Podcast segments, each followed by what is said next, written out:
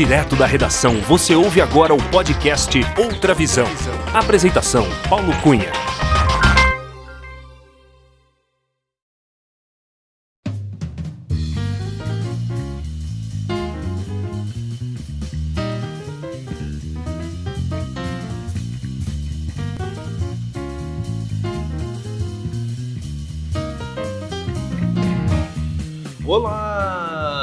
Muito bem-vinda, muito bem-vindo ao episódio 50 do podcast Outra Visão.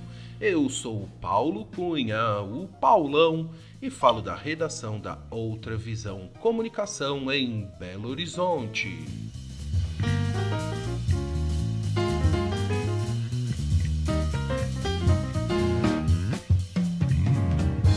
Nossa entrevistada é educadora integrativa do sono infantil.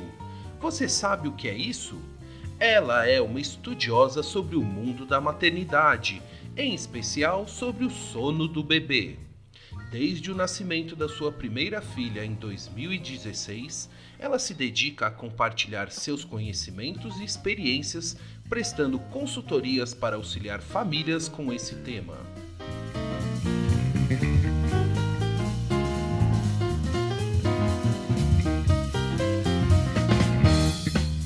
Para este trabalho, é bom destacar, ela fez seus estudos acadêmicos nos Estados Unidos e é certificada pela Family Wellness International Institute e pelo International Maternity and Parenting Institute. Ela é uma verdadeira baby planner, que é a profissional voltada à consultoria materna e assessoria para gestantes, somado, é claro, à sua especialidade, que é o sono do bebê.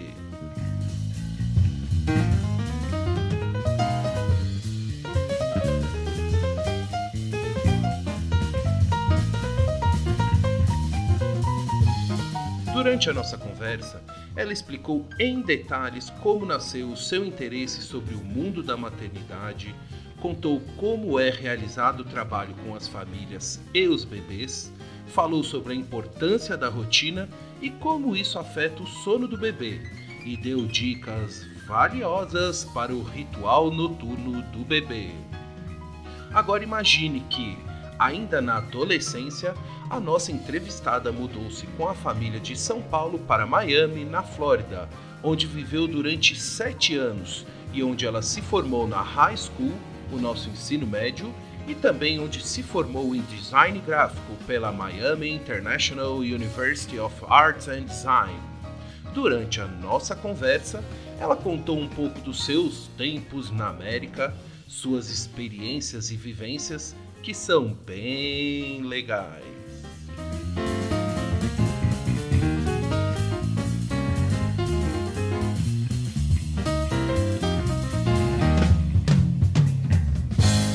E é com muita alegria que recebemos neste episódio do podcast Outra Visão Madu Drummond. A Madu, a mãe da Pietra e do Luigi, que eu sei tem muito a nos ensinar e várias histórias para contar.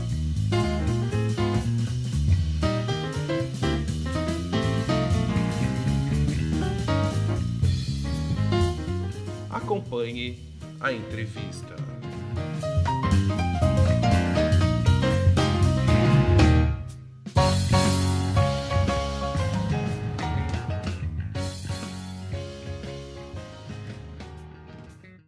Alô, Madu Drummond, tudo bem com você, Madu? Oi, Paulão, tudo bem e você? Tudo ótimo, Madu. Madu, seja muito bem-vinda ao podcast Outra Visão. Muito obrigado por aceitar o convite e por prestigiar este podcast. É com muita alegria que eu te recebo para a gente bater um papo bem descontraído. Madu, para começar a nossa conversa, eu gostaria de saber de onde você está falando, de qual cidade no Brasil, no mundo você está.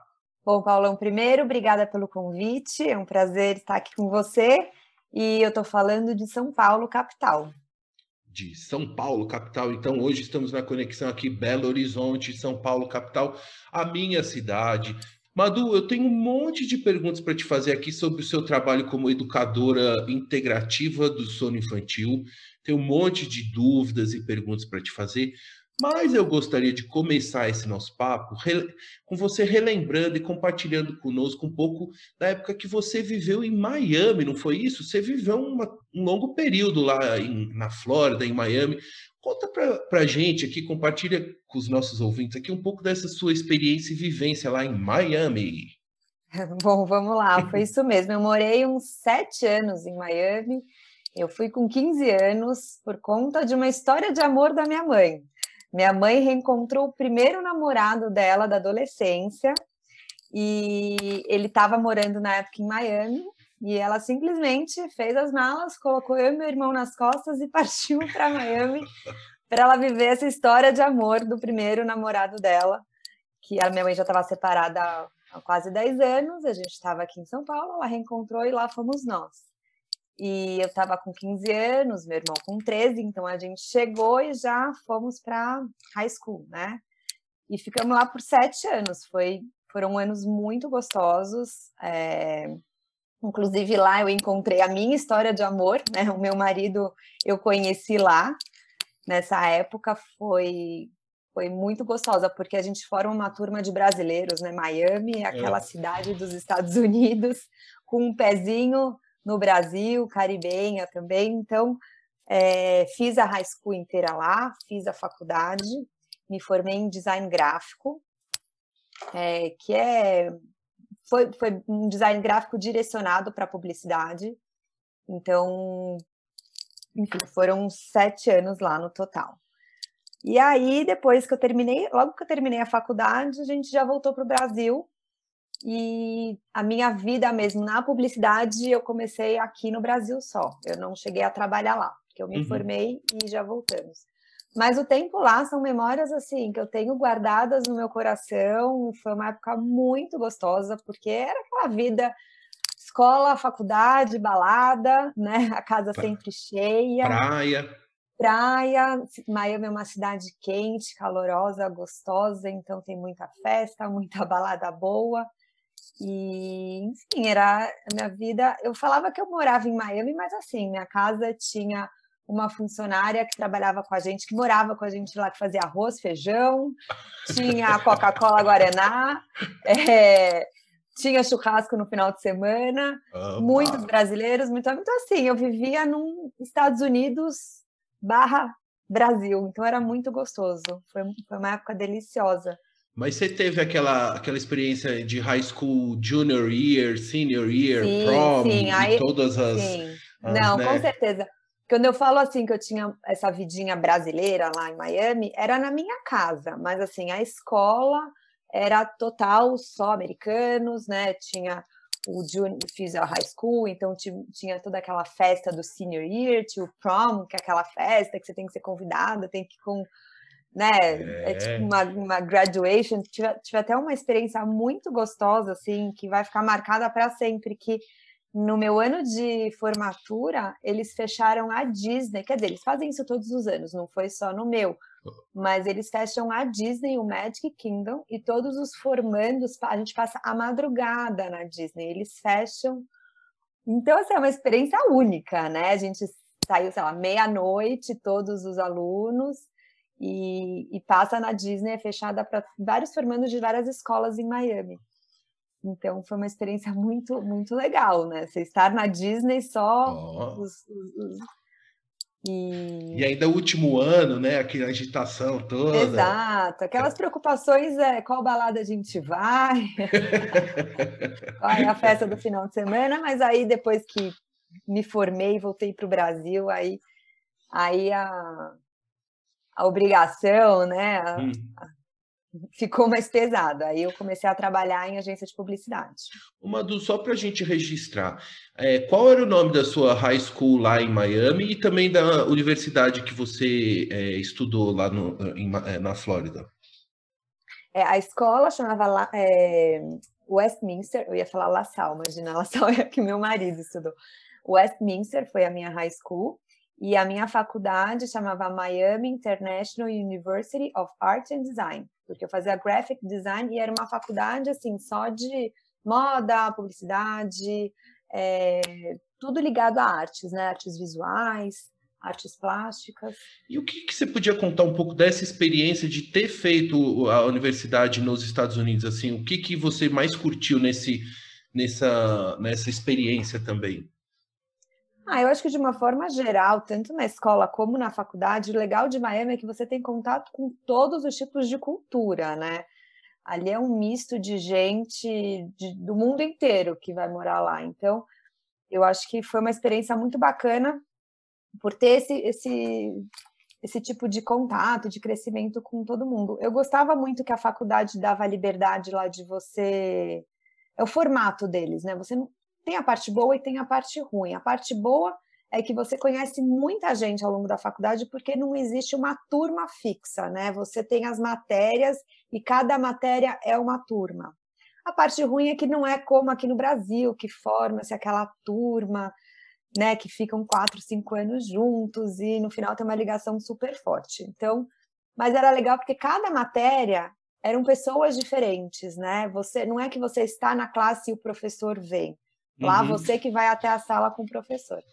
Então, essa dinâmica tinha esse lado positivo de você estar em contato com vários, né, várias nacionalidades, várias pessoas, cada classe era uma, uma dinâmica diferente. Ah, que legal. E o seu, o seu marido, que quando você conheceu lá em Miami, ele também morava e estudava lá eh, na Flórida? Isso. Ah. Ele estava morando lá com a irmã, fazendo faculdade também, mas ele fez administração, outra faculdade também. Ele é dois anos mais velho do que eu.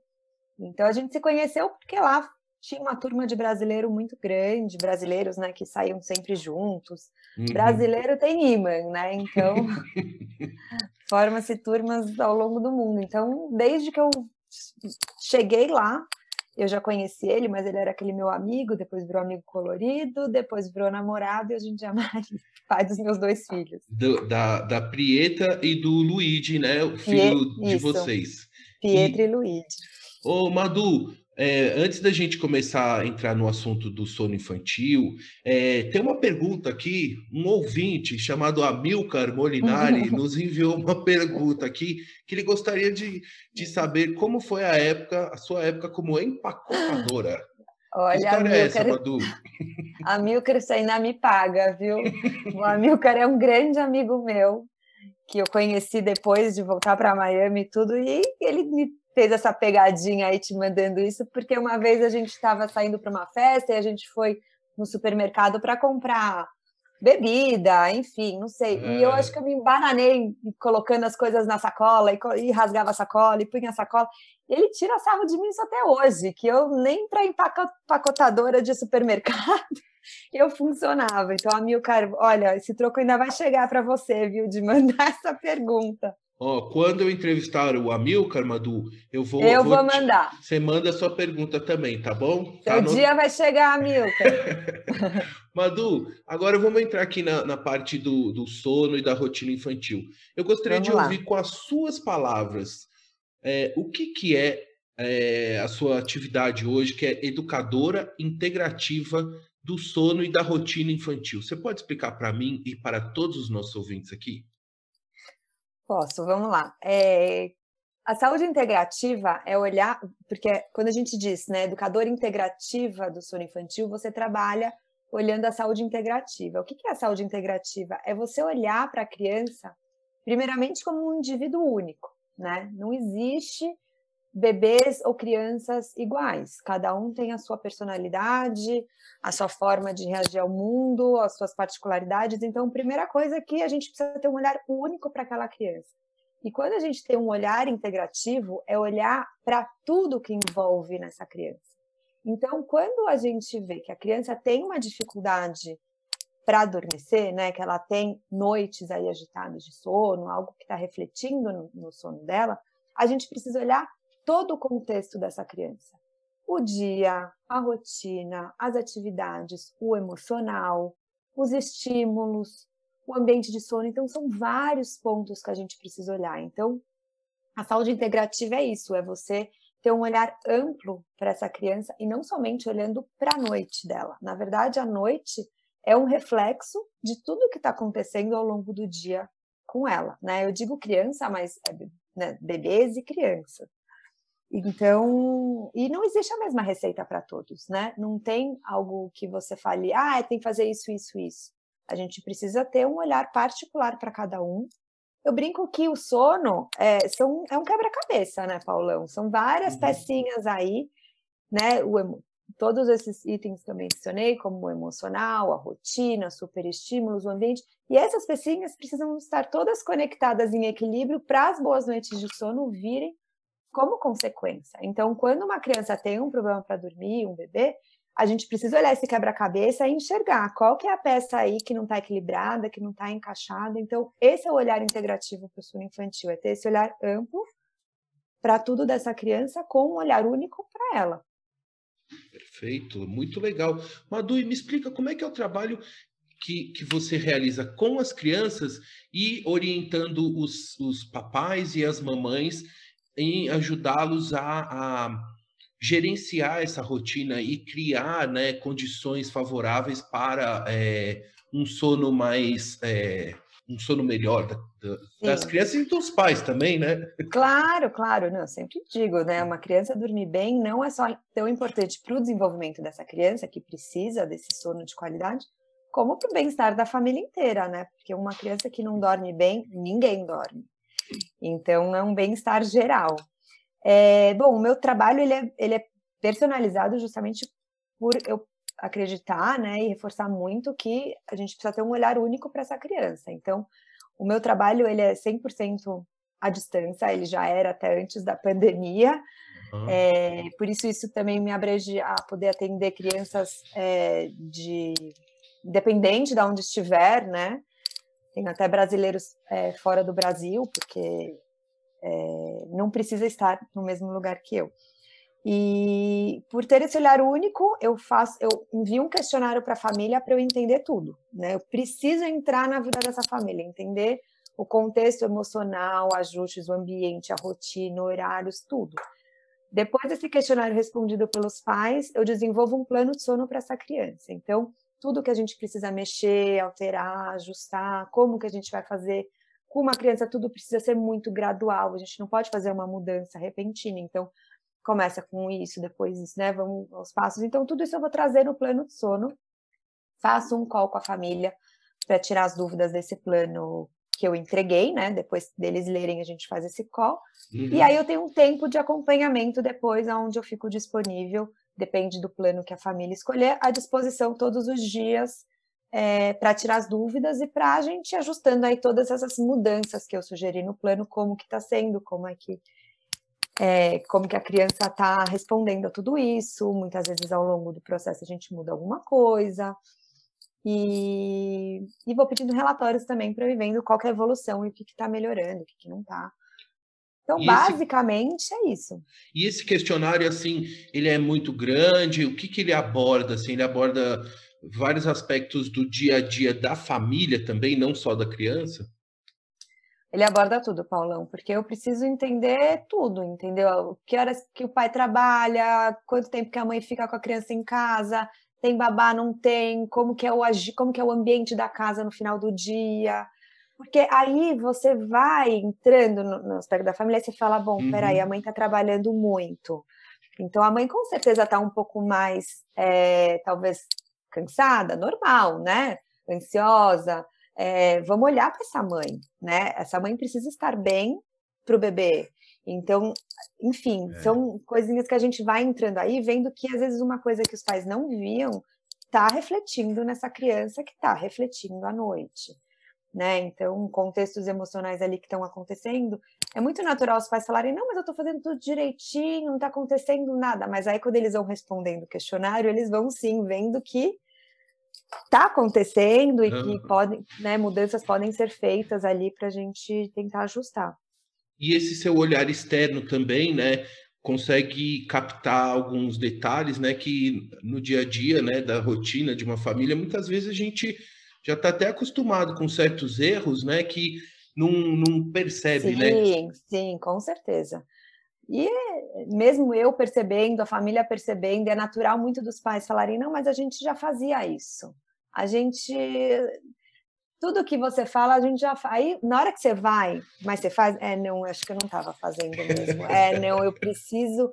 E não tem, não tem é, milagre, né, Paulão? Eu falo, gente, são aí semanas, dias de muita dedicação. A gente precisa mudar, a gente precisa ajustar porque nenhuma mudança vem da noite para o dia, é uma construção, né? Isso em tudo. Eu estou falando assim do sono, mas se você quer emagrecer, você vai numa nutricionista e ela vai fazer um plano de regime, tá? E aí você vai seguir esse plano certinho. Você não vai emagrecer em três dias, mas você vai seguir direitinho, pô, em 10, 15, 20 dias você já vai sentir uma diferença, e aí você vai se animar até que realmente você vai chegar no peso que você quer e tá maravilhoso.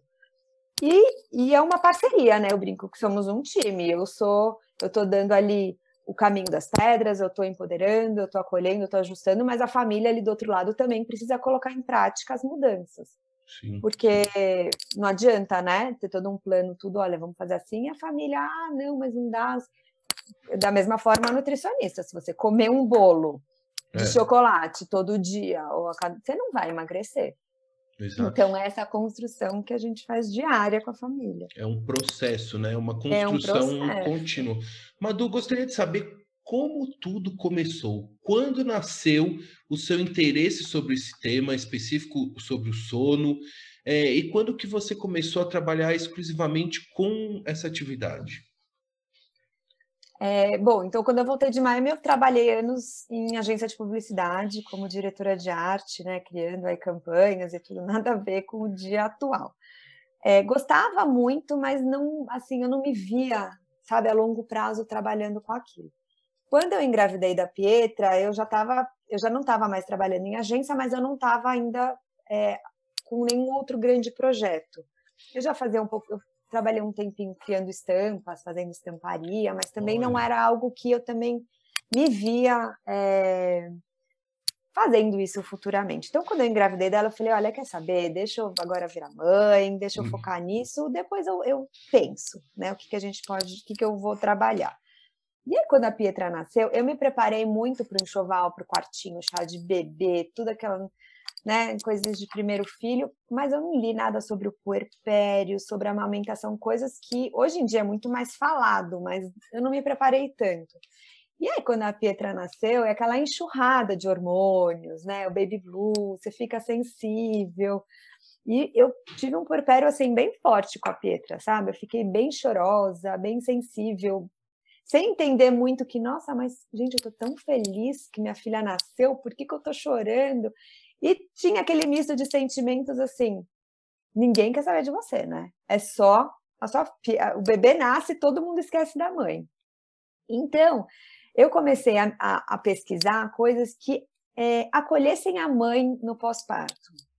E aí eu fui e me formei como baby planner. Essa foi minha primeira formação no Instituto de Maternidade também, que é dos Estados Unidos, é, virtual, né? Foram oito meses de formação e me formei como baby planner. Baby planner é uma profissão que aqui no Brasil não é tão forte, mas nos Estados Unidos ela é uma assessora materna que ajuda a mãe em tudo. Então ela assessora desde o enxoval até ajudar num quartinho de bebê, até fazer chá de bebê, ajuda tudo na gestação e também a preparar a mãe para amamentação, né, por puerpério, entender que é normal essa oscilação de hormônios, que é normal você se sentir um pouco, né, mais chorosa nesses primeiros meses do bebê, é hormonal, é natural, tá uhum. tudo bem, né?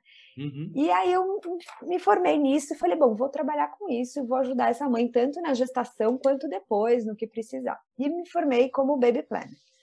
E aí, junto ao baby planner, eu fiz o curso de do sono, a minha primeira formação do sono. Então, me formei como baby planner e como é, a consultora do sono. E aí, a minha intenção era ajudar essa mãe na gestação e ajudar ela no pós-parto, e, claro, depois também pegar ela no momento do sono do bebê. Só que a demanda para o sono foi absurdamente maior, né? No, o, os brasileiros não gostam muito de serviço como é nos Estados Unidos. O americano pega serviço para tudo. O brasileiro ele é mais resistente. Então, ninguém quer muito ajuda para fazer enxoval aqui, para ajudar com quartinho. Pega a lista de enxoval com a amiga, quartinho você mesmo vai pegar no Pinterest uma referência e decora. Então, não tinha tanta demanda aqui para esses serviços, mas para o sono uma coisa muito, eu vi aí um potencial e que foi algo que eu estudei e, e gostei de fazer porque eu vi essa necessidade como mãe, né, uhum. de ter uma rotina de sono com a Pietra, é, hábitos saudáveis desde cedo para ela ter uma, uma boa qualidade de sono, enfim. aí eu realmente falei, bom, vou olhar para o sono só porque é onde e vou me especializar e focar só nisso. E aí eu abandonei todo o restante dos outros serviços e fiquei só com o sono. E aí, depois de um ano e pouco, eu cheguei a fazer uma outra formação, né, pelo Instituto Family Wellness, que é outra formação também nos Estados Unidos, que tem um olhar, essa minha segunda formação tem um olhar mais integrativo e mais é, gentil, né, para o sono, com esse olhar único para a criança. Então, foram duas formações que com visões um pouco diferentes, mas que agregaram muito me completou melhor assim essa segunda formação. E aí foi isso, porque esse o sono, né? Desculpa, Paulo, não tô falando Sem muito. Problema. Não, é isso aí. Uhum. o sono, eu brinco, eu falo assim, o, o consultoria do sono tem um nome um pouco infeliz, porque não é só o sono, né? O sono é o reflexo. Uhum, uhum. Deveria ser consultoria de rotina e, e bem-estar da criança, porque Sim. se tá tudo aí equilibrado, o sono vai vai vir como consequência boas noites de sono, né? Sim. Então, acabou que com a consultoria do sono, eu acolho essa mãe também, que era o meu objetivo. Você né? atua como a baby planner, né? Mas entrando pela, pela parte do sono, né? A, Exatamente. A, o conhecimento, a competência que você tem como baby planner, ela na verdade, ela tá, tá ali tá, nesse tá serviço, junto né? também. Né? Sim, porque não adianta cuidar da criança, olhar para a criança, eu tenho que olhar para essa mãe, né? uhum. né? Ela, a mãe precisa estar bem para para a criança. Então, no final virou um misto aí que casou tudo. Ô Madu, tenho duas perguntas. Saber qual que foi a data de nascimento da Pi... Pietra. Pietra, desculpa, uhum. Pietra. Uhum. Qual foi a data de nascimento? E eu já li um relato seu contando de uma vivência que você teve com, os, com o pediatra da Pietra, com a questão do, do bercinho, de chorar à noite, e eu gostaria que você compartilhasse e dissesse aqui essa experiência, que eu acho muito importante que, tá, que os nossos contar. ouvintes ouçam. A Pietra ela nasceu dia 6 de novembro de 2016. Então ela está com quatro anos e pouquinho. É... Essa experiência que aconteceu, fui num pediatra logo que ela nasceu, também não tinha lido muito nada sobre o sono, aquela mãe de primeira viagem. E, e, ele tinha uma linha que era a seguinte, é, isso desde que ela nasceu, tá? Assim, com cinco dias de vida, ele falava assim: olha, você vai dar o mamar, vai trocar fralda e vai pôr ela no berço, acordada, e deixar. Ela vai chorar, pode ser que ela chore, mas ela vai uma hora parar de chorar sozinha. E você só vai intervir se ela chorar por, sei lá, 30 minutos, porque aí pode ser que seja uma dor. Na hora que ele me falou isso, eu falei, gente, mas será que essa é a forma? Não, é assim, porque é assim que a criança aprende. Isso com quatro dias de vida, né? Cinco Nossa. dias de vida. E aí, obviamente, eu não consegui fazer nem cinco minutos, né? Não, não foi impossível para o meu coração, para o meu jeito. Eu falei, não tem jeito. E ele também falava que o bebê tinha que saber a hora dele fazer cocô, então se ela fizesse cocô antes de ir pro berço para deixar, bom, enfim, é uma linha um pouco radical. Não julgo, tem gente que gosta desse pediatra, mas isso me fez aí me acender uma lanterninha. Calma, mas ele, ele, ainda é o pediatra? Ele ainda é Não, imagina! não, não, calma. Depois desses cinco minutos que eu não consegui nem fazer cola, eu falei, não quero, esquece. Assim, mudei no dia seguinte, de jeito nenhum, porque o pediatra tem que ser assim, né? Se eu seu Tem que estar tá alinhado, né? Com... Estou totalmente. É. Não, eu durei uma consulta com esse pediatra, mas eu acho que assim, a mais que vem para bem, porque ele que me acendeu uma lanterninha que eu falei, gente, uhum. não é possível que essa é a forma de você ajudar com uma criança durma bem, que ela saiba que ela está dormindo no berço, não é. E, e, pelo contrário, assim, minha linha hoje é totalmente o oposto dele, né? Essa criança, nos primeiros três meses, ela tem que ser muito acolhida, ela está vivendo a estéreo gestação, ela precisa de colo, ela precisa de acolhimento, é uma é uma. Os primeiros três meses é como se fosse uma gestação fora do útero, sabe? A criança não tem como ela se acalmar. Pode ser que você deixe ela no berço e ela pare de chorar, como era o que ele queria que eu fizesse, mas ela vai parar de exaustão, de cansaço mental, e não porque está aprendendo alguma coisa com cinco dias. E o meu trabalho, é, ele é muito focado assim em você estar perto da criança, acolhendo a criança. Dizer que não ter choro, se eu falar isso, eu estou mentindo, porque chorar é a forma da criança se comunicar, né? Se você fala para uma criança não põe o dedo na tomada, ela vai chorar. E a forma, e assim, chorar faz, tá, faz bem, não é que faz bem, mas assim, é natural, é, é uma resposta positiva dela a um comportamento. Só que a minha forma de lidar com isso é assim, estar sempre perto do bebê, né? Perto da criança. Então, não abandonar ela num quarto e sair, deixar ela chorando ali, se sentindo abandonada é, e, e, chorando por exaustão, né? Uhum. O, o, choro. E o que acontece muito hoje com as mães é que existe muito o extremo, né? Ou tem mães que não, não querem de jeito nenhum que, que, que o bebê chore, não podem ouvir choro, não, meu filho não pode chorar, né? E, e, gente, chorar é uma ação natural do corpo, e uma ação. É a forma do bebê falar, né?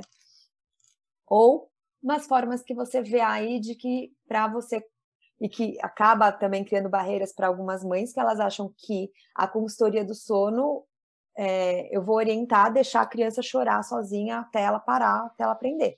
Então são dois extremos aí que ah. acaba criando aí uma confusão nas mães, né? E o que eu trabalho é justamente o caminho do meio. Choro vai existir? Vai, porque qualquer forma nova, qualquer mudança que você trazer com a criança, ela vai estranhar, normal, né? Tudo que você uhum. faz. Mas sempre acolhendo, sempre estando junto, sempre mostrando para a criança que o que você está fazendo ali para ela é para o bem dela. Né? E, e, o legal é que você então aplicou, né, na sua rotina com a sua filha, com o seu filho, essa, isso que você orienta, né, o seu, seu uhum. os, os, pais e as mães que te procuram, né, Madu? Com certeza. Eu tenho que ser meu cartão de visita, né? Uhum. Ô, Madu, me explica quais são os maiores erros, assim, é, dos pais ou que afetam o sono da criança? Como que a falta de rotina afeta esse sono do, do pequeno? Tão bonitinho, é... tão pequenininho. É, a falta de rotina acho que é um ponto principal, não só falta de rotina, como uma rotina desajustada, porque muitas mães às vezes falam, ah, mas meu filho tem rotina, não sei o que está acontecendo, não quer dormir, mas às vezes é uma rotina que não está ajustada para aquela criança, né? Ah. Às vezes as sonecas, o tempo que ele está ficando acordado durante o dia está sendo muito longo para a idade, então a rotina tem que estar tá ajustada para a faixa etária. E rotina é algo que traz previsibilidade para a criança, né? A criança sabe o que está por vir. Então, essa sequência de atividades, né, de ah, acordar, nós temos isso, né? Acordar, então ele vai fazer um passeio no parquinho, depois vai subir come a frutinha, depois é o almoço, depois tem uma sonequinha. Essa previsibilidade traz segurança nas crianças, nos bebês e nas crianças porque eles conseguem, né, tendo essa, essa noção do que está por vir em diante, em seguida. Então, essa falta de rotina, quando pais não têm rotina, cada hora num horário, ou uma rotina desajustada, é um dos primeiros pontos aí que. que Quando você fala afeta. rotina desajustada, o que, que seria? Só para. Não, rotina desajustada, assim, é quando a criança tem uma rotina, que a mãe coloca uma rotina, só que ela não está adequada para a faixa etária. O que, que é isso? Ah, Vou tá. dar uma resumidinha assim. A, as crianças, os bebês, né? Até dois anos, dois anos e meio, até três, na verdade, mas nessa é, vamos focar em bebês para eu te, te, explicar direitinho. Uhum. É, existe uma janela de sono. O que é a janela de sono? É o tempo que o bebê aguenta ficar acordado. Então, para cada faixa etária, o bebê aguenta ficar acordado um tempo. Então, por exemplo, para um bebê de seis meses, ele aguenta ficar acordado a cada duas horas, duas horas e meia. Então, a cada duas, duas horas e meia, ele tem que ter uma sonequinha aí ao longo do dia. Para ele descansar, para ele não acumular cansaço, né? Que esse excesso de cansaço ao longo do dia vai responder na noite, vai refletir na noite. Então, uma rotina para um bebê de seis meses, ele tem que ter ali toda a sequência, o almoço, né? Porque já está almoçando, e sonecas nesse intervalinho que é para a fase dele. De repente chega uma mãe para mim, ah, meu filho tem seis meses, mas ele dorme nove da manhã, depois ele vai dormir só, sei lá, quatro da tarde. Eu falo, bom, mas ele tá ficando aí seis horas acordado, ele tá acumulando cansaço. Então, isso é uma rotina desajustada. Quer dizer, a mãe tem uma sequência de atividades que na cabeça dela tá, né?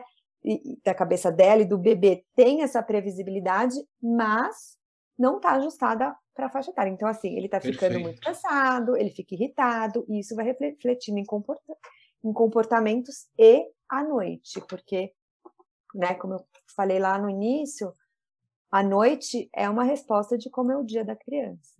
Ó, oh, uma, agora tem uma pergunta aqui, Madu, enviada pela Raquel Aguirre, que é a mamãe da Clara, que é a minha esposa, mãe da minha filha, que é. ela fez uma pergunta que ela quer saber assim, é a questão da hora de dormir das crianças. Como você falou agora, tem a questão da rotina ajustada e desajustada, mas qual é a hora certa para uma criança dormir e qual o tempo ideal ou adequado de sono? É um pouco disso que você estava falando, né? É, mas isso, Paulão, vai ser difícil a gente dizer um horário certo que abrange para todos, né? uhum. né? Porque um horário para dormir para um bebê de seis meses é uma coisa, um horário para dormir de uma criança de três é outra. Então, cada, cada horário, assim, cada rotina vai refletir na idade da criança. Mas, é, e, e, também vai se basear um pouco nessa janela de sono que é o que eu estava né, te falando. Então, para um bebê de seis meses, ele não pode ficar mais do que duas horas e meia acordado. Então, se ele acordou da soneca ali, é, sei lá, quatro horas, no máximo sete ele vai estar tá dormindo. Então, um horário que, assim, o, é, como posso te falar, o range, né? Assim, tipo, de sete a oito e meia é o horário ideal para dormir. Só que isso vai depender da idade da criança, da rotina, da janela de sono. Mas é isso, assim, mais do que oito e meia eu já considero tarde, e antes das sete, normalmente só se precisar muito, se a criança é, naquele dia está muito cansada e não dormiu muito bem durante o dia, aí eu falo, antecipa o horário de dormir, então põe antes das sete. Mas, no geral, a partir das sete é o melhor horário. E quando vão chegando próximo desse horário das sete, oito, a casa tem que começar então a desacelerar, né? Toda a iluminação Isso. também. Dá as dicas, Madu, para a gente criar esse ambiente para a criança dormir numa boa e os pais também já emendam um sono aí cedo, se é, possível. Tem... O que, o que a gente tem que fazer, Paulão, é mandar a mensagem para o corpinho dessa criança, do bebê, que a noite está chegando, né? Honrar a noite. Então, receber a noite, preparar o corpo dela para isso. É, então, a partir das seis, eu oriento já diminuir as luzes da casa, não para ficar escuro, né? Mas assim, deixa alguns alguns abajures, não deixa aquela casa inteira iluminada, já é, estipula ali, se tiver algum momentinho de brincadeira depois do jantar, que sejam brinquedos não estimulantes, né, sem muitas luzes. Então, é um momento que a gente já precisa desacelerar a criança para prepará-la para dormir. Vozes mais baixas, né? Eu sempre falo evitar visita nesse horário, porque a, a criança precisa já estar já tá ali de, diminuindo a energia, né? Diminuindo os estímulos. É, na verdade, assim, os nossos antepassados, né? Assim, anos atrás, o que acontecia?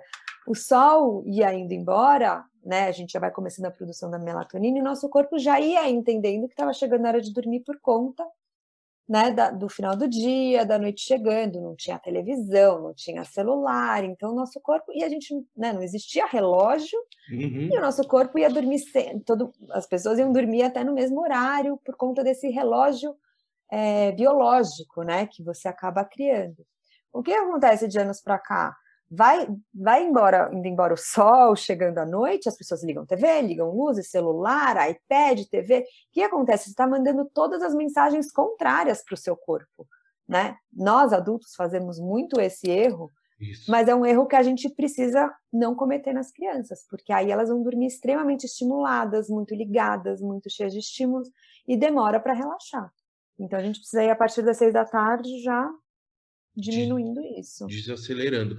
Ô, Madu, é, eu queria te perguntar, eu sei que você trata com ainda crianças recém-nascidos e crianças menorzinhas, mas a gente observa que cada vez mais cedo é, pais é, dão celular e telas para crianças é, aí de um, dois anos, você vira e mexe, você vê aí um, um pequeno aí já mexendo com uma telinha.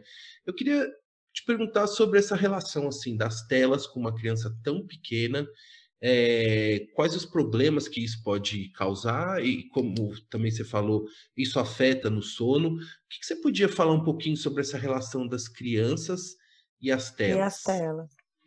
É, assim, já de cara eu te digo que é super proibido pela OMS telas antes dos dois anos, né? Não é recomendado. Porém, às vezes, pela realidade de algumas famílias, algumas acabam dando antes de dois anos. E a única orientação que eu realmente, né, pontuo bem para as famílias é tentar evitar com que esse uso de tela seja no momento que antecede o sono. Então, se a família falar, ah, eu preciso dar um, ver um pouquinho de desenho, né? Sei lá, quando eu estou cozinhando, quando eu estou cuidando do mais novo, alguma coisa. Mas eu, quando eu estou construindo essa rotina com a família, eu coloco momentos e com limites, né? Então, vamos deixar 15, 20 minutinhos, depende da idade, a gente limita um tempo. Mas em momentos que não estão antes do momento do dormir. Então, ah, acordou da soneca tarde, ah, então, então pode ver um pouquinho do seu desenho. Não antes do sono noturno, por quê? é, nem antes de soneca, né? Porque principalmente para o sono noturno afeta muito, porque afeta a produção da melatonina, afeta até quase 50% a produção da melatonina. É muito estímulo às luzes que o corpo dessa criança recebe. Então, e, e depois a criança vai crescendo aí por volta dos três anos, é, vai, vai vindo medos, né? Os desenhos que vão assistindo, então, de preferência, nunca perto do momento do, do sono. Do sono. É. Madu, eu, eu observo que você tá, já citou a palavra soneca e sono várias vezes. Explica assim a diferença. Pode parecer assim uma pergunta básica, mas acho que é bom esclarecer qual a diferença entre sono e soneca. é que soneca é o que acontece durante o dia. É. Os soninhos durante o dia. É um cochilinho sono, e tal. É, exatamente. Uma siesta. São os cochilos que os bebês tiram ao longo do dia. E crianças também, né? É, e sono, né? Quando eu remeto a sono, sono eu estou falando do sono noturno, né? Então, do soninho da noite. Ô, Madu, e quando a criança é, inverte esse, essa, esse sono, é, ele fica, vamos dizer, uma, uma madrugada de sonecas e dorme muito ao longo do dia, que ele entra Não. num fuso horário. Aí como é que faz? É, é a famosa. Mas aí é, então um desequilíbrio muito grande. Aí a gente tem que começar a ajustar isso. A hora que você vê que a, a noite está acontecendo muitos despertares, a criança está dormindo, está acordando, há algum desequilíbrio aí durante o dia. Então a gente precisa ajustar o dia para começar a responder à noite. Por isso que o dia da criança tem muita, muita relação com, perdão, a noite tem muita relação de como foi o dia dessa criança. E, e vira um ciclo vicioso, né? Por isso que eu, eu, pergunto isso porque eu já vivi algumas situações, principalmente quando volta de uma viagem, né? Que uhum. uma viagem, ou seja, de carro, de avião, sempre, quer dizer, já, já movimenta muito nós adultos, né? Que muda a rotina, um voo na madrugada e tudo. E qual, qual a sua dica que você tem, assim, por exemplo, pô, eu tenho uma, uma vida super, né, com uma rotina legal com o bebê, e aí eu faço uma viagem, aí quando volta parece que, meu, tudo eu tenho que reconstruir essa rotina. Tem alguma dica aí? É, eu acho que assim, um grande segredo é você não perder toda essa rotina na viagem, né? É claro que você está numa viagem de férias, vai fugir às vezes um pouquinho do horário, né? A criança almoça por volta do meio-dia, pode ser que ela almoce um pouquinho mais tarde, é, vá dormir em vez de sete e meia, que é o horário em que ela vai, vai dormir um pouquinho perto das oito. Flexibilidade, né? Sendo que essa criança não está acumulando cansaço, que ela está ficando bem, tá, né? Uhum. Tudo bem ter essa flexibilidade em rotina, em, em viagens, mas é importante que você esteja atendendo às necessidades dessa criança, então que ela esteja dormindo bem ao longo do dia e tudo mais. Então, uma vez que você não perde tudo isso numa viagem, não vai ser difícil você voltar, né, no retorno da viagem.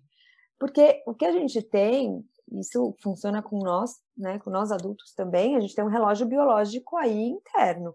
Então, se você bagunça, se você vai aí uma semana de férias, e aí você bagunça completamente esse relógio interno dessa criança, você vai ter um trabalhão depois para voltar.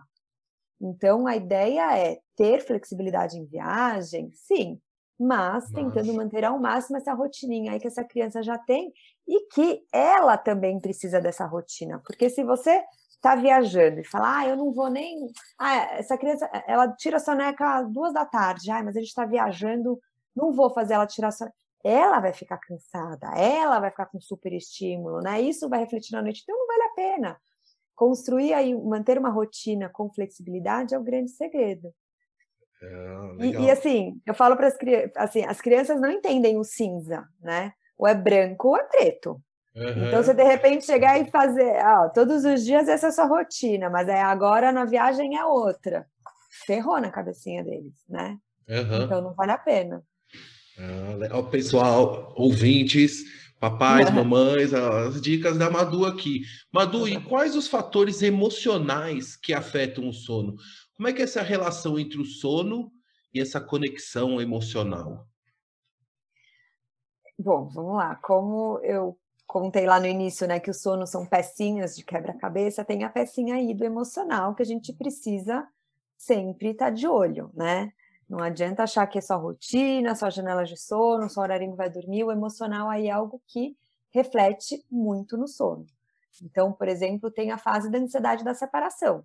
Bebês aí por volta de seis, nove meses, quando eles têm a eles começam a ter mais a consciência que ele, o bebê e a mãe são seres distintos, eles começam a despertar mais, eles ficam é, mais inseguros ao longo do dia quando a mãe sai de perto, achando que a mãe não vai voltar.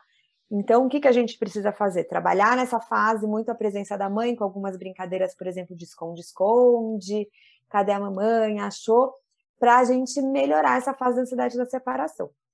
Então, essa é uma questão de um emocional, por exemplo, que reflete no sono. Nossa. Mas nascimento de irmãozinho, entrada em escola, é algo que a criança está insegura, né? Que a criança está ali buscando uma atenção. Então, ela pode vir a despertar mais por, esses, por essas novidades que estão acontecendo, que é o emocional. Então, a gente precisa o quê? Calibrar de momentos de presença, né? Ao longo do dia, para a criança não buscar isso na madrugada. Então, por exemplo, quando nasce o irmãozinho, ter uhum. alguns momentos, eu chamo de momento especial. Então, alguns momentos da semana, a mãe sair com esse mais velho, né, que é o que pode estar sentindo à noite, e, e verbalizar isso para ele. Hoje a gente vai no parquinho só eu e você, mostrar que aquele momento é dele único, sabe? Preencher desses momentos para porque muitos muitos muitas crianças mais velhas, né, irmãos mais velhos começam a despertar na madrugada quando o irmãozinho nasce, por essas mudanças e por essa busca também da presença da mãe, do pai, enfim, na madrugada. Então, esse olhar aí para o emocional, essa pecinha da conexão é muito importante. E uma, uma um, um, exercício, um momento, não sei como que eu chamo aqui, que eu coloco na rotina de todas as famílias, é um momento de alta conexão. O que, que é o momento da alta conexão? É um momento de entrega total para o seu filho, no final do dia. Então, naquele momentinho depois do jantar, antes do início do ritual noturno, e assim, Paulão, 15, 20 minutinhos, tá? Não precisa mais do que isso. Mas são 15, 20 minutinhos que você esconde o celular, sem televisão, sem eletrônicos, de preferência até sem brinquedos, e você ficar com o seu filho ali de entrega, brincando de olho no olho, de massagem. Aí, cada fase, cada idade, você tem, obviamente, uma coisa para fazer nesse momento. E mesmo mães que passam o dia inteiro com a criança precisam ter esse momento de alta conexão, porque eu sou mãe, eu sei, o fato de você estar o dia inteiro com a criança, não necessariamente você está ali, né? De corpo uhum. presente, é, de, de, eu digo de espírito, né? Interagindo, né? Interagindo, entregue uhum. aquela criança. Então, e o momento do dormir é um momento de separação, né? Um momento que a criança sabe que ela vai sozinha, que eles se sentem vulneráveis. Então, Quanto mais você enche o copinho da conexão, né, no momento que antecede o sono, que é esse momento aí depois do jantar, antes do ritual, de presença, de conexão, eles dormem mais tranquilos, eles buscam, vão buscar isso menos na, na madrugada. Ah, ô Madu, tô adorando aqui, aprendendo muito aqui com as suas dicas. Tem que ter outro filho agora, Paulo, ah, não, mas eu tenho muitas coisas que eu, eu, vejo que eu coloquei e outras que eu acho que não coloquei. Com a Clarinha. Assim, é, e eu acho que todo conhecimento é sempre bem-vindo, mesmo né, na idade hoje que a Clarinha tá, de 10 anos, mas assim, Madu, claro. Estou muito feliz aqui em ouvir os seus relatos e sua, seus ensinamentos. E, pessoal, a Madu, todas essas dicas, informações, é, ela compartilha nas redes sociais dela, né, Madu? E também no, no, no, eh, tem um site também, mas é o Instagram, né? O seu Instagram é. que você está sempre publicando stories lá. Conta um pouquinho desse seu trabalho de divulgação nas redes sociais e também eu queria saber sobre o Naps and Tips. O que, que é esse grupo de, de, de pais né, e mães para. Me, me explica um pouquinho. Tá, então vamos lá. O Instagram hoje realmente é meu canal mais forte, assim, onde eu é, pelo menos duas, três vezes por semana tem conteúdos novos, dicas, orientações. Então hoje é o canal que me seguem aí para ter é, sempre dicas e novidades. É, e o Naps and Tips é um grupo que eu criei, na verdade ele vai ter início agora é, em meados de março. Ele é o primeiro grupo que está se formando, mas a minha ideia né, são fazer vários grupos e de diferentes faixas etárias, mas é um grupo que terá mães de bebês de 0 a 3 meses e grávidas também. É um grupo que terá duração de 14 dias e durante esses 14 dias, eu vou trazer sempre novidades, conteúdos para mães nessa, nessa fase. Então, assim, todas as mães que estão ali estão no mesmo momento. Então, isso é legal porque elas também têm uma troca entre elas. E a cada dia eu vou trazer conteúdos e, e orientações direcionadas né, ao momento que elas estão e também tirar dúvidas e orientá-las no que elas precisarem. Ô Madu, e esse grupo é no WhatsApp? Como é que funciona para alguém que tiver interesse em participar? E conta, explica para gente. É, esse grupo é um grupo do WhatsApp, né? Eu até fiz um, uma pesquisa se eu usava o WhatsApp ou o Telegram, mas assim, foi unânime, como todo mundo quer mais o WhatsApp. Então, é um grupo do WhatsApp que durante esses 14 dias vai estar bem ativo de informações. Para participar, tem no meu Instagram, lá na bio, tem o link para se inscrever. E, e, ele vai ter início no dia 15 de março. E Madu, eu quero também que você explique como é que as pessoas fazem para contratar é, e, e, ter a sua consultoria individualizada, como é que faz? É, também pelo, pelo Instagram, como é que funciona aí os contatos? É, o primeiro contato eu sempre peço para ser feito pelo WhatsApp, porque é lá que eu junto todos os pedidos de orçamento, que eu explico também como funciona a consultoria para as mães que têm dúvida. Então, até pessoas que me procuram por e-mail ou me procuram no Instagram, eu sempre falo, vamos lá para o WhatsApp para a gente começar a conversa por lá. Então, quem quiser saber informações, também na minha bio do Instagram tem já o link é, direto para o meu WhatsApp. E, uh, Madu e ouvintes, na descrição desse podcast vão estar todos os links e contatos da Madu, tá? Então é só observar aqui na, na descrição desse podcast. Madu, estamos aqui finalizando a nossa conversa, mas eu ainda tenho duas perguntinhas aqui para a gente é, finalizar. É, eu, eu relatei para você que quando, na época que eu, a minha filha nasceu, é, diziam da, da, questão do berço, né? Que o berço tinha que ficar no quartinho, não é para ficar na, é, no, perto dos pais, e era mais ou menos esse discurso que você colocou, que você falou desse pediatra que dizia que a criança era para uhum. ficar chorando também, e a gente assim ficou assim desesperado. Era, era bem isso, assim. É, a, é, por orientação né, da OMS, é importante que tenha alguém com o bebê pelo menos até os seis meses. Pode até ser um pouquinho antes, mas assim, é, com certeza até os três, tá? E aí depois dos três, cada pai, se já está mais seguro, aí já transita o bebê para outro quarto. Mas nos primeiros três meses, com certeza, é importante ter alguém ao lado do bebê. Então, se não está num, num bercinho, né, com o sleep ali do lado da mãe, dos pais, ter uma babá ou alguém que está ao lado, porque eles fazem muito barulhinho e né, podem às vezes engasgar. Então é importante que tenha alguém próximo do bebê nesse início. E aí depois, sim, aí acho que é saudável já ir aos pouquinhos transitando para um quartinho só dele, porque aí o bebê vai ficando maior, os uhum. barulhos, né, dos pais começa a, a já atrapalhar um pouquinho o, o, o sono, né, natural. Então, é. pelo menos até os pelo menos até os três. E assim, o fato deles estarem no mesmo quarto nesse início ajuda também o sono de vocês, porque eles fazem muito barulhinho dormindo, que é normal, né? O ruído do sono. Então, se você cada barulhinho que é. escuta na babá, você ir até lá, primeiro que você não dorme, e segundo que você também pode despertar o bebê de toda hora, né? Entrar no quarto e mexer. Se tá ali pertinho, você já consegue ver que tá tudo bem, né? Que é um barulho do, do sono mesmo. Angustiante para muitos pais, assim, mesmo a forma que tem que colocar o bebê para dormir. Hoje, o recomendado é barriga para cima. Tem que colocar o bebê barriga para cima, gente. Somos orientados para né, dizer para os pais assim a forma segura. Há 10 anos atrás era para pôr o bebê de lado. Há 15 anos atrás tinha que pôr o bebê de bruxo. Então, você vai indo nessa, entendeu? Acho que vão acontecendo algumas questões que eles vão mudando. Isso realmente vai deixando a cabeça dos pais Sim. malucos. Madu, para finalizar a última pergunta aqui, eu quero saber assim: quais são as cinco dicas para um ritual uhum. noturno do bebê? Olha, é... vou falar dicas, podem ser até que sejam mais que cinco. Vamos lá.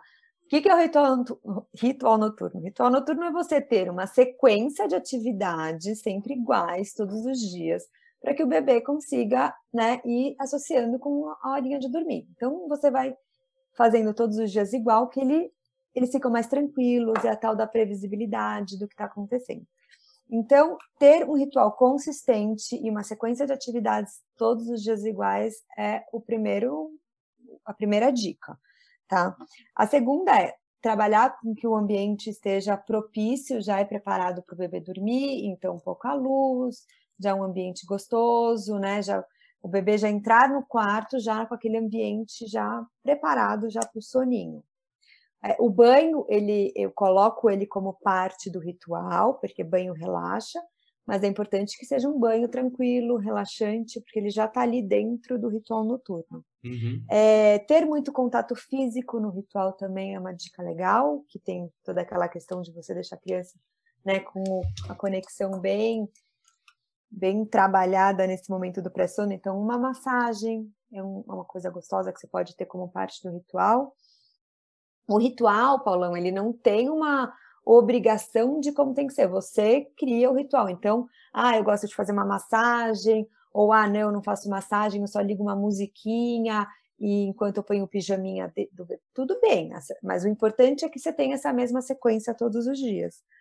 E, ao, e depois dos dois anos, envolver a criança no ritual. Então, a criança vai ficando mais velha, ela vai entendendo esse ritual. Então, ah, vamos apagar a luz, né?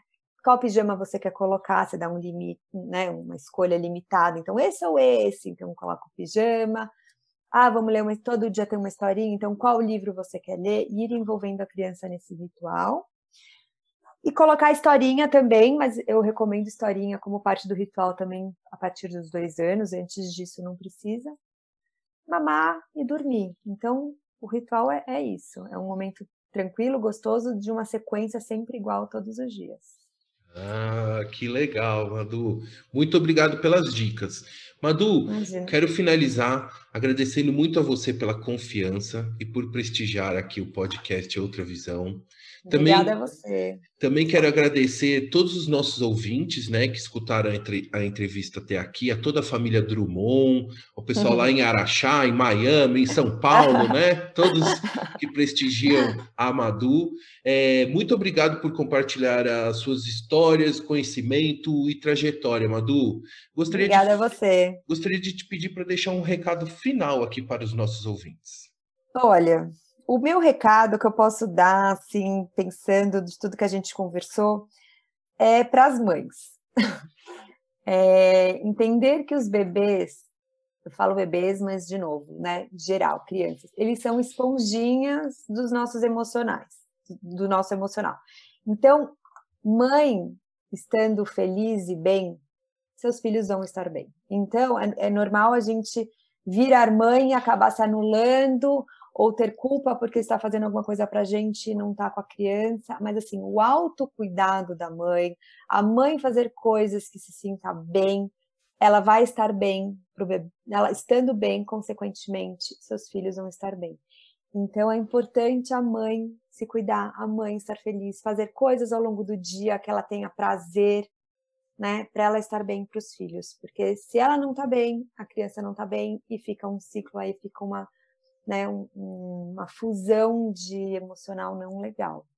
Então, mães, autocuidado e façam o que vocês gostem, uma meditação, uma massagem, ginástica, estejam bem para eles estarem. Eu falo, mamãe feliz igual a filhos felizes. Ah, legal, Madu. Muito obrigado pela mensagem final. Um beijo para você, para toda a sua família, tá bom, Madu? Tchau. Obrigada a você, Paulão. Tchau, tchau.